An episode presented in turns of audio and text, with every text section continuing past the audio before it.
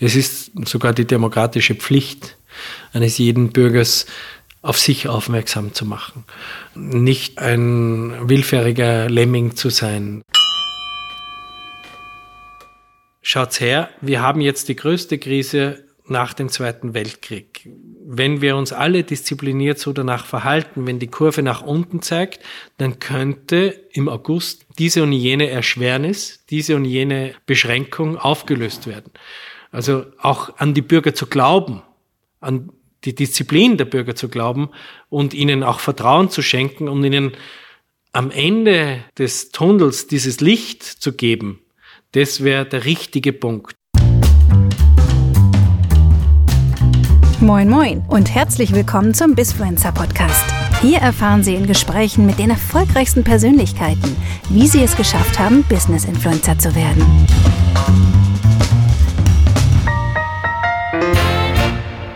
Hallo und herzlich willkommen zu einer neuen Folge vom Bisfluencer Podcast. Ich bin Günter Wagner und heute zu Gast bei Sepp Schellhorn im M32. Herzlich willkommen schönen Mittag, darf ich sagen. Es freut mich auch, dass Sie hier sind. In einem leeren Lokal, wohlgemerkt. Ja, wir treffen uns oder wir sehen uns hier im legendären M32, M32 Mönchberg 32 in Salzburg mit dem Blick aus einem leider leeren Lokal auf eine auch sehr leere Stadt. Und als Gast bin ich heute, wie ich schon sagte, bei Sepp Schellhorn, Hotelier, Gastronom, aber auch Politiker. Und ich hatte gestern gehört, Sie sind mit 22 Jahren der jüngste Haubenkoch Österreichs gewesen.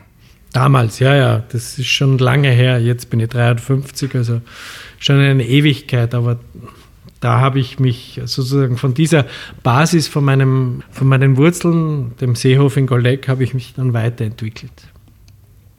So, wir sind heute eingestiegen in unser Gespräch in dem wir Mensch ärger dich nicht gespielt haben. Und ich hatte sie gefragt, wer dürfte denn an oder wer sollte denn an diesem Spiel mit dran teilnehmen? Wenn Sie jetzt mal diesen Spielverlauf nehmen, wer fehlt dort jetzt? Wen würden Sie gerne auf das Spielfeld mit draufsetzen?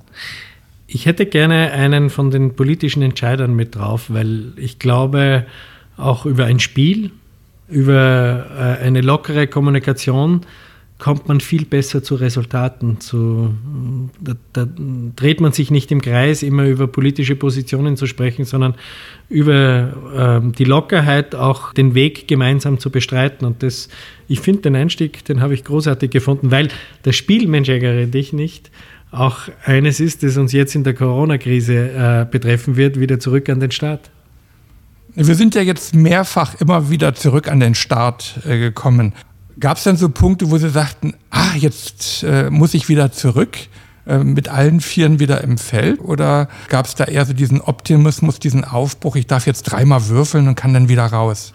Na, es gibt, äh, bei mir gibt es immer den Optimismus. Also äh, ein Spiel ist ein Spiel, aber im Grunde genommen zählt ja am Ende es dann, wenn man alle vier drinnen hat. Also man darf hier nicht die Geduld verlieren, man muss zwischen Sorgfalt und Gelassenheit auch den Weg der Vernunft wählen und die Vernunft ist das, der Würfel in dem Fall. Also auch Gelassenheit zu pflegen und trotzdem irgendwie das Ziel nicht aus den Augen zu verlieren. Das ist ja ähnlich wie in Ihrem Beruf, mit dem Sie gestartet haben als Koch, wo ich ja auch bestimmte Regeln, bestimmte Disziplinen habe, wenn ich koche, aber gleichzeitig auch kreativ sein muss und äh, ein neues Gericht dementsprechend kreiere. Gibt es dort irgendwelche Sachen, wo Sie sagen, das kann man sowohl vom Spiel als auch von dieser Kreativität des Berufes übertragen auf die heutige Situation?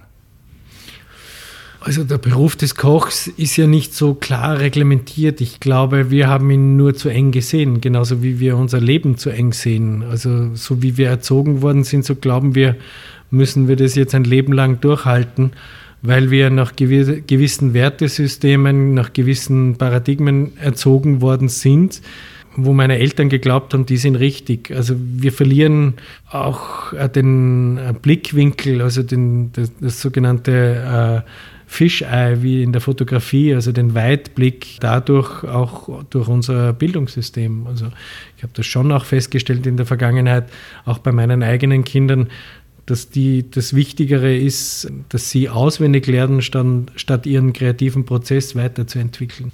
Das ist ein, ein, ein Ding, der kreative Prozess oder der Weitblick, der Weitwinkel äh, sollte gerade jetzt auch ein Leitfaden sein, den wir pflegen äh, sollten. Aber ich habe festgestellt, dass in der Vergangenheit, ob es notwendig war oder nicht, kann man jetzt darüber diskutieren sehr viel mit Angstrhetorik argumentiert wurde, das mich eigentlich auch auf dieses Auswendiglernen, auf dieses Obrigkeitsdenken, Ober, Obergebener, Untergebener äh, verleitet hat, äh, dass wir in dieses Muster wieder hineingefallen sind. Das heißt jetzt nicht, dass wir alle widerspenstig sein sollen, sondern das heißt eher, es nicht kritiklos hinzunehmen, sondern uns äh, Gedanken zu machen, was macht dieser Befehl mit uns? Was macht diese Angst mit uns?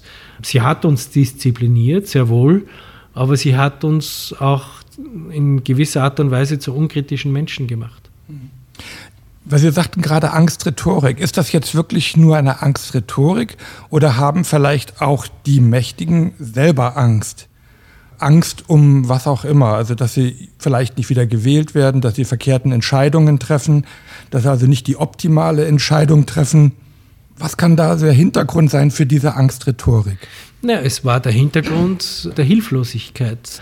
Der Hilflosigkeit, dem ausgesetzt zu sein, das, was Italien passiert ist, dass wir unser Gesundheitssystem überlasten. Ähm, man hatte nicht die Kontrolle darüber, wie viele Infizierte, wie viele Menschen auch in einen wirklichen kritischen Zustand kommen. Und ich erinnere mich an die Worte genau an des Bundeskanzlers, der damals gesagt hat, wir alle werden wen kennen äh, aus unserer Umgebung, der sterben wird. Also wer will das schon? Und er hat auch von 100.000 Toten gesprochen. Man könnte es auch anders ausdrücken. Und hier gibt es fundamentale Unterschiede zwischen, weil Sie Deutscher sind, gebürtiger Deutscher, zwischen der Bundeskanzlerin in Deutschland und dem Bundeskanzler in Österreich. Ich glaube, dass es die Angstrhetorik schon damit was zu tun hat, um sich selber einen Schutzschirm umziehen zu können. Hoffentlich äh, stellen die uns nicht bloß, dass unser Gesundheitssystem doch nicht so gut ist, wie wir immer gesagt haben.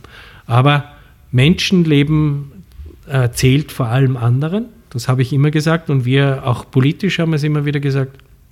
Äh, jetzt geht es um die Gesundheit, aber danach geht es um alles. Und um alles heißt auch nicht nur um die Wirtschaft, sondern auch um das soziale Zusammenleben. Ich habe auch Angst, vor allem Angst darum, dass äh, es die Gesellschaft spaltet. Weil wir müssen uns vergegenwärtigen, äh, in der jetzigen Situation sind die Hälfte aller Erwerbstätigen in Österreich haben keinen Job, haben keine Arbeit, können nicht zur Arbeit gehen oder haben die Arbeit überhaupt verloren. Und das ist eine besorgniserregende Entwicklung. Das heißt, auch wenn ich nicht zur Arbeit gehen kann, wenn ich meinem Erwerb nicht nachgehen kann, habe ich Einkommensverluste. Und das ist der Keil, der wahrscheinlich äh, in die Gesellschaft hineingetrieben wird. Vor allen Dingen, Sie sagten ja, wir brauchen eigentlich die Offenheit, wir brauchen die Kreativität, aber Angst macht ja eigentlich genau das Gegenteil. Angst erzeugt Stress und macht diesen berühmten Scheuklappenblick wie Pferde, äh, die dann einfach nur noch in eine Richtung marschieren. Und wir bräuchten jetzt eigentlich gerade, wie Sie auch vorhin gesagt hatten, diesen Gestalter mit am Tisch, der die verschiedensten Dimensionen mit beleuchtet und äh, mit reinbringt. Aber wie kommen wir aus diesem Angstmodus, aus diesem Stressmodus raus, dass wir die Offenheit haben, den Mut haben, auch wirklich uns diesem unbekannten, diesen neuen Herangehensweisen zu öffnen, weil wir ja vielleicht auch unbekannte Gerichte kochen müssen. Ich denke jetzt mal an ein Leipziger allerlei vielleicht. Ja, dann Nährboden, um Angst wirklich auch aufzunehmen, ist Intransparenz. Also wenn wir das Gegenteil machen, nämlich transparent mit Zahlen hantieren, mit den Infektionszahlen zum Beispiel, mit den Untersuchungen, wie viele flächendeckende Tests können wir überhaupt zur Verfügung stellen oder können wir das nicht? Das können wir nämlich in dem Fall nicht. Die Intransparenz ist das große Problem die, wie Sie gesagt haben, die Mächtigen, ich, ich, tituliere sie nicht als Mächtige, sondern als Verantwortliche, Regierende. Sie haben einen Eid geschworen beim Bundespräsidenten, nämlich mit Sorgfalt und Transparenz ihr Amt auszufüllen. Das machen sie nicht. Und das ist ein, einer, ein Kritikpunkt, den ich immer wieder pflege, weil Alles andere, also Intransparenz und nicht sorgfältig abzuwägen, hat totalitäre Züge. Und vor dem fürchte ich mich. Das ist meine Angst. Totalitäre Züge, ich habe selber kennengelernt, ich komme aus der ehemaligen DDR, ich weiß, wie in einem totalitären Regime die Menschen noch mehr sich abducken und in einer Art Biedermeierkultur dann bloß noch im geschlossenen eigenen Wohnzimmer agieren und sich offen transparent austauschen, also transparent nur im kleinen Kreis. Wie schaffen wir es aber in unserer Gesellschaft, diese Transparenz wieder zu erzeugen, den Mut zu haben? Ich habe gerade ein Bild, am 1. Mai ist bei uns in Salzburg ein Protestzug losgelaufen und zwar der Hotelier Dominik Schilcher mit seinem Mitstreiter Erik Schneitel sind zu Fuß vom Schloss Mirabell auf den Weg gegangen und wollen am Donnerstag, also in wenigen Tagen, Fußmarsch dann am Ballhausplatz vom Bundeskanzleramt sein. Sind das richtige Impulse, um die Verantwortlichen zu Bewusstsein zu bringen?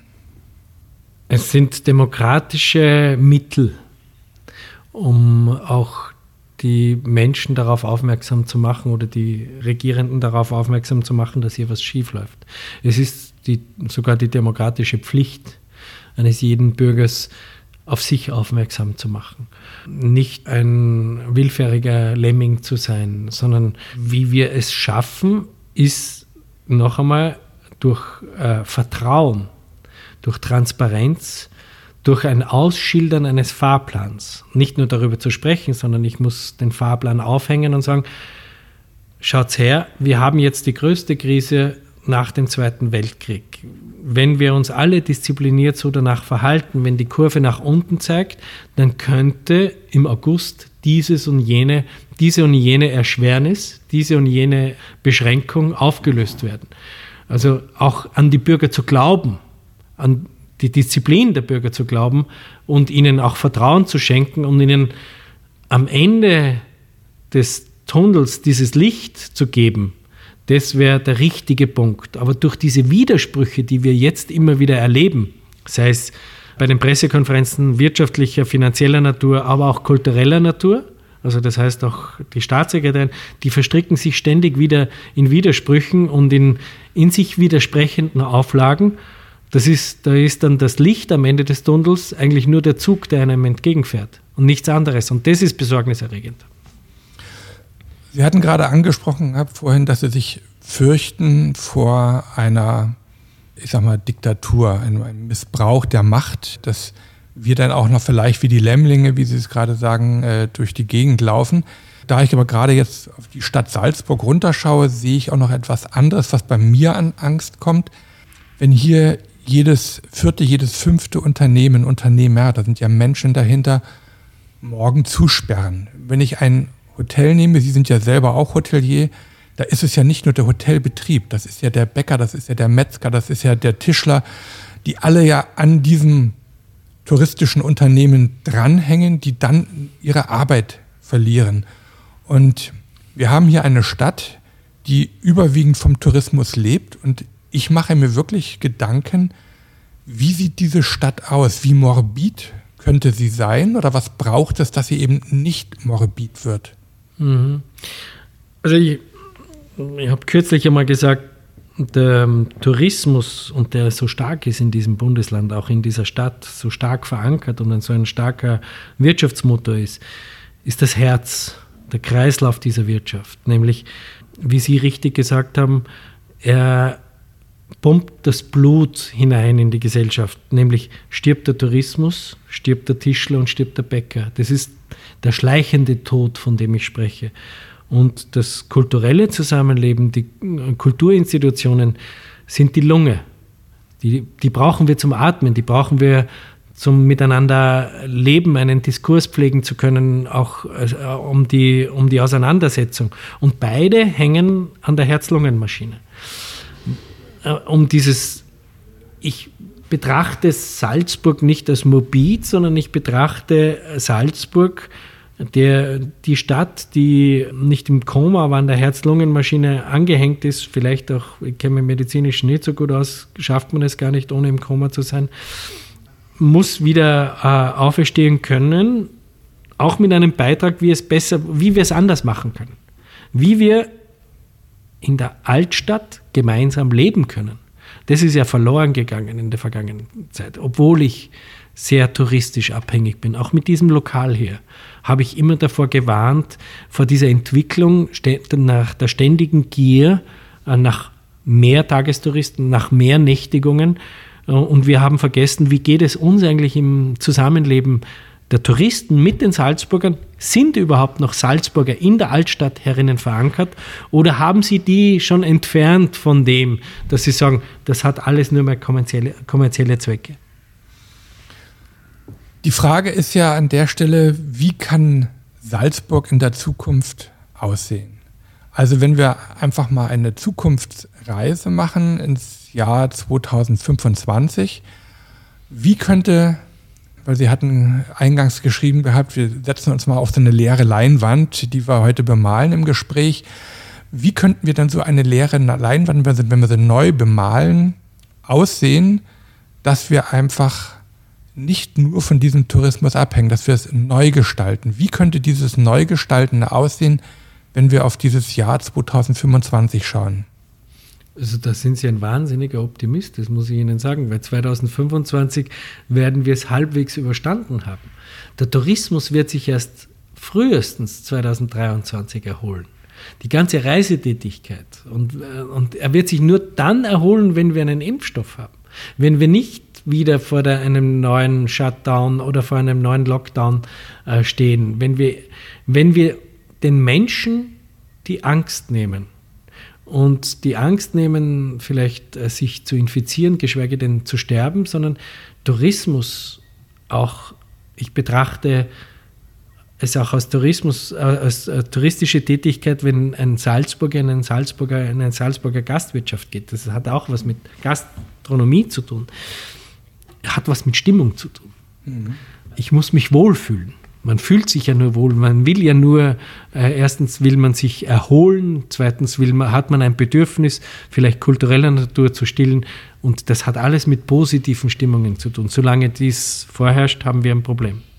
Und dieses Problem können wir nur, so wie Mensch Egertrich, nicht mit einem kleinen Würfel, mit kleinen Schritten äh, beiseite schieben bzw. lösen. Ich würde sagen, wir müssen vorausdenken, wie soll Tourismus 2030, 2035 ausschauen oder 2020? Äh, äh, ist, hinten, ist jetzt, aber 2035, das sind 15 Jahre. Den Tourismus kannst du nicht umschalten wie einen Schalter. Jetzt stellen wir von 380 auf 160 zurück oder 190, ist ja egal, sondern wir müssen, wir brauchen Rahmenbedingungen dafür. Und diese Rahmenbedingungen können sein, dass wir gewisse Lenkungsmaßnahmen einsetzen. Lenkungsmaßnahmen, die Deutschen sind fußballnarrisch, die Österreicher können es nicht so gut, aber in ein Stadion passen zum Beispiel auch nur 80.000 Menschen hinein. Der 80.000 und Erste darf nicht mehr herein. Der muss draußen warten, der muss sich wieder anstellen und sagen, beim nächsten Spiel vielleicht. Das heißt, wir können nicht unbegrenzt diese Stadt als Disney, als kleines Sound of Music äh, äh, Museum darstellen, sondern wir müssen zum einen auf das allgemeine Menschenrecht Rücksicht nehmen, nämlich die Reise, Reisefreiheit wenn es 2035 eine Reisefreiheit gibt, dann hat jeder Mensch das Recht, seiner Freiheit nachzugehen. Aber es hat nicht jeder Mensch die Möglichkeit, hier hereinzukommen, sondern ich habe das einmal erlebt in Peru, Machu Picchu, da dürf, darf nur eine gewisse begrenzte Menschenmenge pro Tag dort hinauf. Und ich glaube, diese Lenkungsmaßnahmen kann man in verschiedenen Weisen ganz individuell lösen. Das heißt, wir brauchen auch den Mut dazu, wir brauchen die Politik dazu zu sagen, unbegrenzte Bettenmöglichkeiten kann es in einem, eine, einer Stadt mit 120.000 Einwohnern nicht geben. Wir müssen mit der Raumordnung, mit der Bewilligungsphase hier auch einen Pfad finden. Wo wollen wir gemeinsam, und das heißt gemeinsam, Politik ist ja der Raum, wo wir uns gemeinsam ausmachen, wie wir leben möchten, wo wir uns gemeinsam darüber verständigen, was wollen wir dann und dort sein. Das heißt, es braucht dazu Lenkungsmaßnahmen. Im Gegensatz zu diesen Freiheitsrechten, die man hat. Es kann nicht jeder unbegrenzt überall hinfahren. Das geht es nicht. Und ich glaube, genauso wie man über eine Stadt nachdenken kann, können wir auch über die Unsinnigkeit von Kreuzfahrtschiffen nachdenken. Das, die Unsinnigkeit von Kreuzfahrtschiffen hat noch eine andere äh, Dimension, nämlich den Umweltfaktor. Aber auch die Menschen kommen in irgendeiner Art und Weise zu uns. Und das muss man in irgendeiner Weise beschränken können. Ich glaube immer mehr, dass Qualität statt Quantität zählt. Dass, das ist jetzt nicht unbedingt ein liberaler Gedanke, aber ein ordoliberaler Gedanke. Verknappung führt auch zu einer höheren Wertschöpfung, könnte man auch sagen, führt zu einer höheren Lebensqualität für alle. Und diesen, diesen Gedanken, die kann ich alleine nicht bestimmen, die müssen wir uns gemeinsam ausmachen. Da muss man gemeinsam diskutieren, da muss man auch mit den Verantwortlichen gemeinsam diskutieren. Aber dass es schmerzfrei, diese Diskussion und dieses Ergebnis schmerzfrei für alle stattfinden wird, das ist eine Illusion. Wenn Sie sagen, eine Diskussion mit allen, wer aus Ihrer Sicht sollte denn alles am Tisch sitzen, um eine derartige Diskussion an einem runden Tisch, wo es also nicht den Tischherren gibt, wo jetzt alle warten, dass er jetzt quasi dort sein Revier absteckt, führen, dass wir einfach auch wirklich eine derartig kreative Neugestaltung schaffen, weil sie hatten gerade mit dem Kreuzfahrtschiff äh, auch ein schönes Modell gebracht oder Bild gezeichnet, äh, nicht jetzt gerade für Salzburg, aber es gibt ja andere Regionen, norwegischen Fjorde, wo dort ja auch so ein Overtourismus stattfindet oder Venedig mit diesen Kreuzfahrtschiffen. Wie man es anders machen kann, dass es eben nicht ein Zurückfallen in die alten Muster gibt. Und wen bräuchten wir da am Tisch, um eben nicht nur mit dieser Engstirnigkeit des alten Blickes zu schauen, sondern auch vollkommen vielleicht aus heutiger Sicht spintisierte Gedanken zu entwickeln.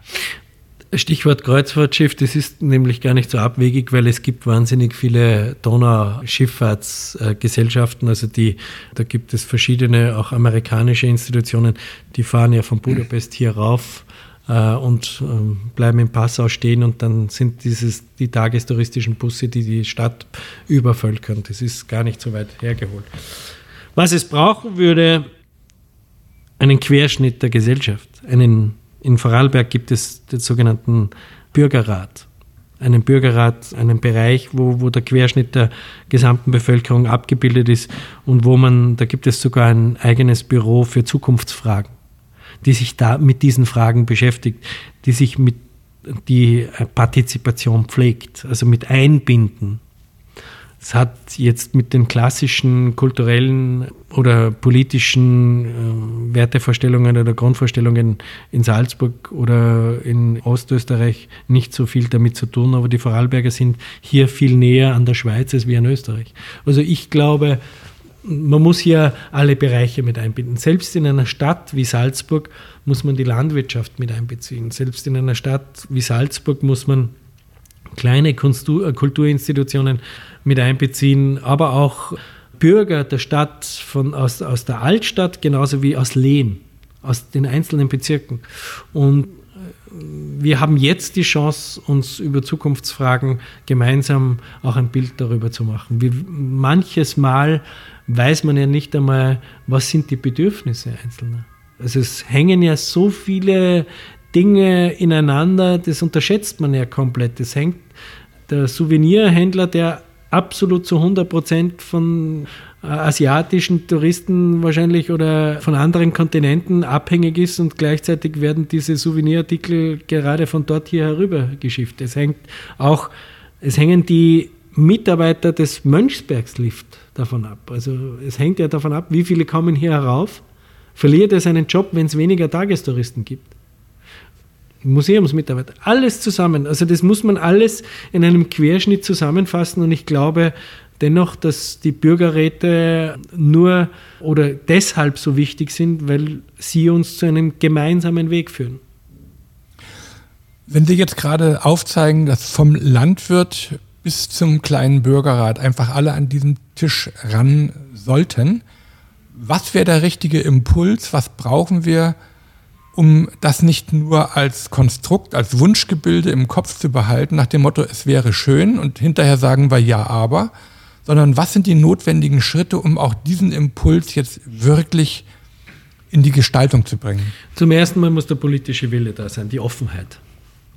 Es hilft nichts, wenn man nur klassisch eine Protestwelle und den, äh, den Druck auf die Politik ausübt und die dann wille, widerwillig dem Weichwirt stattgibt. Also wir brauchen das Zeichen der offenen Arme. Wir brauchen aber auch die Medienlandschaft dazu, weil die ähm, auch eine enorme Verantwortung dem gegenüber hat. Und dann brauchen wir natürlich die Masse, die Menschen, die ein Bedürfnis haben und sagen, das hat uns so jetzt, die letzten acht Wochen haben uns so auf den Boden geschmissen, dass wir jetzt denken, es kann danach nicht normal, äh, dass sie selber auch spüren, es kann danach nicht normal weitergehen. Aber es braucht Zeichen von den Verantwortlichen, von denen, die wir gewählt haben. Sie engagieren sich jetzt richtig stark dafür und sind ja in dem Sinne auch ein Influencer, sprich Ihre Stimme findet Gehör.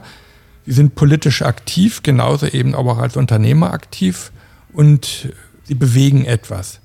Was bräuchte es, damit diese Stimme auch wirklich Gehör findet, dass die Massen dementsprechend sagen, ja, der Sepp Schellhorn geht jetzt voran und wir machen mit.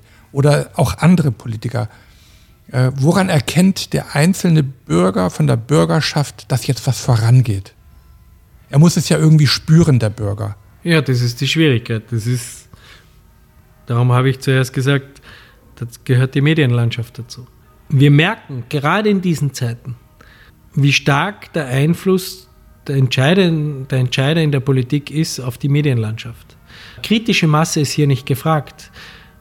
Wenn man sich mit Medienfachleuten, mit, mit Zeitungsherausgebern unterhält, dann merkt man, auch sie sind in wirtschaftlichen Schwierigkeiten, weil sie auf der einen Seite abhängig sind von Inseraten. Nämlich Inserate bringen das Geld, nicht nur die Abonnenten. Es gibt nur mehr, das habe ich als Oppositionspolitiker festgestellt, äh, ganz wenige kritische Medien weil alles andere gleichgeschalten ist auf einen gewissen Regierungskurs. Wir müssen hier Schulterschluss zeigen und äh, wir schalten dann und dort Inserate, kriegt spezielle Krisenmedienförderung. Äh, das ist das Entscheidende. Also wir brauchen die Medien dazu, Punkt eins. Es bin ja nicht nur ich, also ich versuche halt einfach einen Beitrag dazu leisten, dass es besser wird. Es geht nicht um meine Person. Mir ist es auch lieber, ganz ehrlich gesagt, äh, wenn das auch wer anderer macht. Also es, es, muss nicht ich sein, weil ich gehe ja schon fast unter. Ich muss ja meine Betriebe auf der einen Seite retten und auf der anderen Seite äh, habe ich das Bedürfnis, einen Beitrag dazu leisten, dass es besser wird. Das ist mein Anspruch. Nicht, ob ich einen Job habe. Würde ich nicht den politischen Job haben, dann äh, täte ich mir in meinem privaten Leben, in meinem beruflichen Leben viel leichter. Aber ich kann einfach nicht anders, weil sonst dürfte ich nicht mehr in diesem Land leben. Nur ich habe Kinder, ich will einen Beitrag dazu leisten, wie ich schon gesagt habe. Also es, es braucht die Medien dazu, es braucht eine kritische Masse, die auch den Mut hat, mit mir zu gehen. Ich gebe Ihnen ein Beispiel, vor allem im Tourismus ist es besonders schwierig jetzt in der Zeit, weil viele von diesen Hilfen abhängig sind. Und wir haben so ein Obrigkeitsdenken entwickelt, dass ich, ich habe erst vor kurzem wen suchen müssen aus der Hotellerie, der sich kritisch gegenüber den, den Hilfsmaßnahmen zeigt. Es hat 15 Telefonate gebraucht. Die ersten 14 haben alle gesagt, du hast völlig recht, ich, würde, ich hätte wahnsinnig viel zu sagen, aber ich sage es dir ganz ehrlich, ich traue mich nicht. Weil vielleicht kriege ich die, äh, die Hilfszahlungen nicht. Also das heißt, es braucht Mut, es braucht Courage, Courage ist ein schönes Wort. Es braucht äh, das Rückgrat und zu sagen, ja, wir wollen euch da oben nicht stürzen. Wir wollen nur einen Beitrag dazu leisten, also hört uns an. Gebt uns einen Platz an diesem Tisch. Und das würde ich mir wünschen. Das würde ich mir wünschen, dass es hier, dass hier ein ganzer drei Kilometer langer Zug hinter dem Trauermarsch äh, vom äh, Schilcher ist, die nach, äh, nach Wien ziehen. Dass hier nämlich nur durch die Masse, durch eine, aber auch kritisch, aber zivilisierte Masse, hier ein Wachrütteln stattfindet. Ein Wachrütteln es ist was falsch gelaufen in, in der Vergangenheit. Wir alle haben uns zu wenig darum gekümmert, aber wir hören euch jetzt an. Das würde ich mir wünschen. Wir haben gerade ein schönes Stichwort gegeben gehabt, Mut, Courage. Und Courage ist ja eigentlich etwas, was wir schon von klein auf lernen sollten, nämlich in der Schule, in der Bildung. Und dort sollten die jungen Menschen eigentlich, in Anführungszeichen, wenn ich sage eigentlich, dazu ermutigt werden, couragiert für sich einzustehen, ihren Weg aufzuzeigen. Aber ist es nicht genau das, was auch heute eigentlich fehlt, dass wir eben nur eher so diese, diese schweigenden Lämmer produzieren? Ja, über das Bildungssystem, das würde jetzt, äh, glaube ich, unser Interview sprengen, aber es ist viel in, der, in den vergangenen Wochen viel offengelegt worden, was hier nicht passt. Ähm, auch wie werden wir denn gebildet? Also wie werden unsere Kinder ausgebildet in der Schule?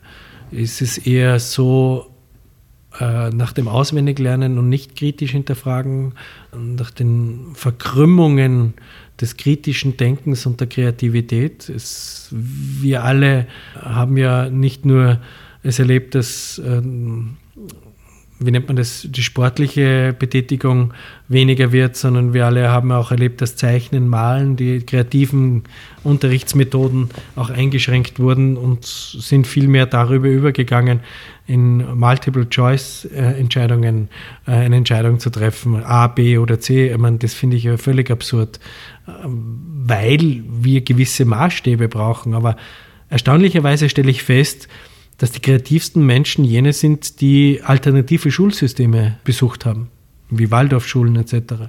Also wo die Kreativität, wo die Natur, wo all das auch noch gefördert wird. Im, und im Bildungssystem haben wir sowieso jetzt äh, auch offen dargelegt wird, wie weit wir hinten sind aufgrund der technischen Möglichkeiten. Vergleichen wir das österreichische E-Learning mit dem des estischen dann sind wir aber Galaxien davon entfernt. Was wir tun könnten, hätten wir früher damit angefangen. Dass jetzt die Lehrer, äh, die Lehrer, die auch sehr viel zu tun haben, dass es noch immer Lehrer gibt, die dieses E-Learning nicht praktizieren, weil sie keinen Computer zu Hause haben, offensichtlich, dann finde ich, das, das ist eigentlich eine, ein Trauerspiel für die österreichische Bildungspolitik. Und es ist jetzt kein Lehrerbashing, sondern es ist die Verantwortlichkeit beim Bildungsministerium, jene Menschen, jene Lehrer aus, äh, mit den technischen Mitteln auszustatten, damit sie das auch fortführen können, damit wir uns nicht noch im 20. Jahrhundert befinden, sondern ins 21. Jahrhundert kommen. Jetzt 2020 ist ja schon ein Trauerspiel. Ja, die Kreativität ist uns abhanden gekommen. Aber genau die brauchen wir, wenn ich zurückkomme zu unserem Thema, dass wir nämlich Salzburg, ich sag mal, ruft um Hilfe, sprich äh, Salzburg entwickeln. Dafür brauchen wir die Kreativität. Und Sie hatten ja selber schon gesagt, dass wir einfach alle dazu einladen sollten an den runden Tisch. Für mich einfach mal so eine abschließende Frage. Warum, was treibt Sie eigentlich an, dass Sie sich mit wirklich mit Leidenschaft, mit Herz für diese ganze Sache so engagieren? Was ist das, was Ihnen diese Kraft gibt, äh, diese, diese Power? Der Anspruch, das ist meine verdammte Pflicht ist als Staatsbürger, auch wenn es manchen zeitweise unangenehm ist, aber Dinge anzusprechen und zu sagen, ich für mich, für meine Kinder stelle ich mir vor, da muss ich jetzt was verändern, damit die, die nächste Generation auch ihr Auskommen hat, damit sie nicht gespalten wird, damit sie nicht einem Unternehmerbashing, einem Lehrerbashing oder äh, einem sonsten unterlaufen, sondern dass sie, das ist meine Energie. Ich könnte auch einen anderen Anspruch haben, dass sie sagen, hinter mir die Sündflut. Ich bin jetzt 53, also es geht schon wieder den Berg hinab und ich sitze jetzt oben am Berg und schaue mal hinunter und die alle anderen sind mir wurscht. Aber wenn man die Möglichkeit hat, und ich glaube, jeder in diesem Land hat die Möglichkeit, aufzustehen und zu sagen, nach meiner Ansicht läuft hier was falsch, reden wir darüber. Und das darüber reden, diese Möglichkeit, darüber zu reden, ist vor Corona abhanden gekommen. Und ich merke jetzt in meiner politischen Tätigkeit, welch großes Bedürfnis die Menschen haben, darüber zu reden, über Ängste und über Sorgen, auch jetzt über ihren Überlebenskampf, weil ich ja Wirtschaftssprecher bin, über ihren unternehmerischen Überlebenskampf. Und man unterschätzt total, weil man, das ist ein klassisches Beispiel, Arbeitgeber und Arbeitnehmer auseinander dividieren, wie viele Gedanken sich Arbeitgeber um ihre Mitarbeiter machen, welche Ängste sie haben. Und gleichzeitig höre ich von Arbeitnehmervertretern, welche schlimmen Hunde die Arbeitgeber sind. Also so fern ab von dieser Realität. Und das meine ich, sprechen wir darüber. Tun wir das und ich will dir zuhören, ich will dich verstehen, ich will, dass du da draußen mir jetzt sagst, was sind deine Probleme. Und dann muss es aber auch die Ehrlichkeit geben, zu sagen, hier ist ein Punkt, das können wir verändern und das ist kein Punkt, ich kann dir es aber auch begründen, warum. Und die Energie bei mir ist relativ groß, ja. Solange es noch geht, solange ich die Möglichkeit habe, gehört zu werden, das hängt nicht nur von mir ab, sondern das hängt von auch anderen ab, solange werde ich meine Stimme erheben und sagen, wir haben zu reden. Ich bedanke mich heute, dass wir gemeinsam miteinander reden konnten, dass wir darüber geredet haben, dass wir aber auch geschaut haben, wen brauchen wir noch mit bei uns am äh, Spielbrett, um einfach die Vielfältigkeit abzubilden und freue mich schon auf das nächste Spiel, wo wir dann noch mit den anderen Spielern gemeinsam eben reden, aber auch gestalten.